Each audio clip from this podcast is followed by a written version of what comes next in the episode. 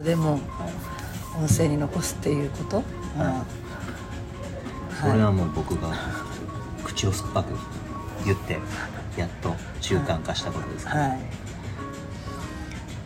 全部取れ。そうですよ。あのリアルが本当に残るっていうかそれこそ本人生全てがコンテンツだから全部取るんだって言ってね。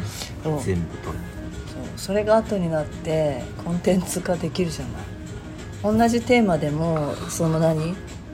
その時期うん。によって同じこと言ってるんだけど、そのだ流れてるものが違うんだけど同じこと言うみたいなこう例え話だったら起きてるさ時事問題ってその時その時は違うけど、まあ、結局そこにつながるんだよ我々は。はい。あの楽に生きるっていうところ本来の人間としてっていうのは必ずいる。行き着くところはね何を見てもそうなんですよ。それだってメインスピーカー僕でずっと変わんないんですから。僕の中に流れてるルールみたいなやつは変わんないですから。あ変わんないですよ。あそれね相当ね根強いよ。根強いっていう言葉あるから根深い根強いっていう。根深いの方が悪そうだね。根深い、うん、っていうんじゃなくて何て言えばいいんですかそれは、うん、厚みがあるなんていうんですか。うん。だから。なんていうのもでも嘘ついてうない。あのそうなんだ嘘ついてないんで。で今日のテーマは、はい。あの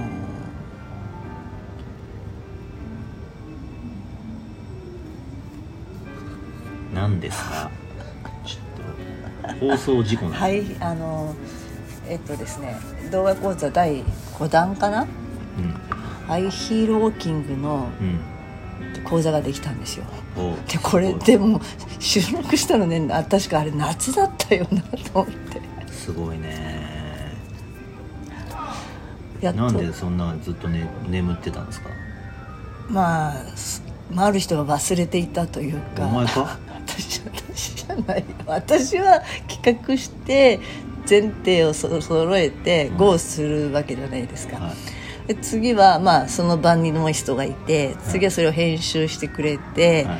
で最終的にそれを世の中に出さなきゃいけないわけね、はい。でその世の中に出すという行為をする人が、はまあそのなんだろうね。疎いんだよそういうことに対して、忘れるという明日やろうみたいな人だかいら。明日やろうはバカ野郎って言うんですよ。よく言うじゃない。締め切りに弱いっていうか自分のペースを大事にするからね。うん。まあみんなそうじゃん。でもここの人たちはさ。はい。はい。なのでまあなるべくしてなって、まあ、半年ぐらい経っちゃったんだ。多分夏の暑い時だったと思うのよ。まあいいけど別に。それはいいんだけどまあそれがやっとで出たのね。でハイヒールを男の人が履いて、うんえー男の人に教えているみたいなちょっと面白い絵ではあるんだけどやってることはすごくあの真理だしあハイヒールで歩けるってことはちゃんと素足で歩けるってことが大前提だよみたいな話になるんですよ。うん。ででね、あの世の中にいっぱいそういう、まあ、女性の講師はまあ大体い多いよね、うん。それは女性の履くものだからね。うん。だからな女性がやると当たり前なんだけどじゃあなんで男性が履けないのかって話であって、履けないんじゃないんだよね。男性は。うん。女性方が分かんない。そうそうそういうそういうことそういうこで女性も履け履いてるけど慣れてるだけで履き方が分かってるとは言えないから。と今はさ海外のなんか TikTok やかなんかちょっとそういう動画流れてきてね。うん。ブームがなんかあってさ、うん。ハイヒールを履いたまましゃがんで、うん。そのまままっすぐ立ち上がるなんかスカットみたいな動作をやどうやるのがなんかちょっとブームみたいなの。なんかうん。ビヨンセがそういうあの歌ってる時にダンスするじゃない？あの人はハイヒール履いて。うん。であのねこれできない人いるだろうなと思ったの。うん。ハイヒールもすしゃがんでいくわけよ。うんでそのまま立つみたいな。まあいるだろうね。うん。いやってかほとんどできないうん、そうそうそうそうそうそう。今度それや今度やってみようと思った、やってみて。できな多分前のめりになるとかなっちゃうような気がしてて。でビヨンセってなんでできるかみたいなのもあるじゃない？あの人ハイヒール履いてても。ちゃんとお尻に乗っかってるっていうさ。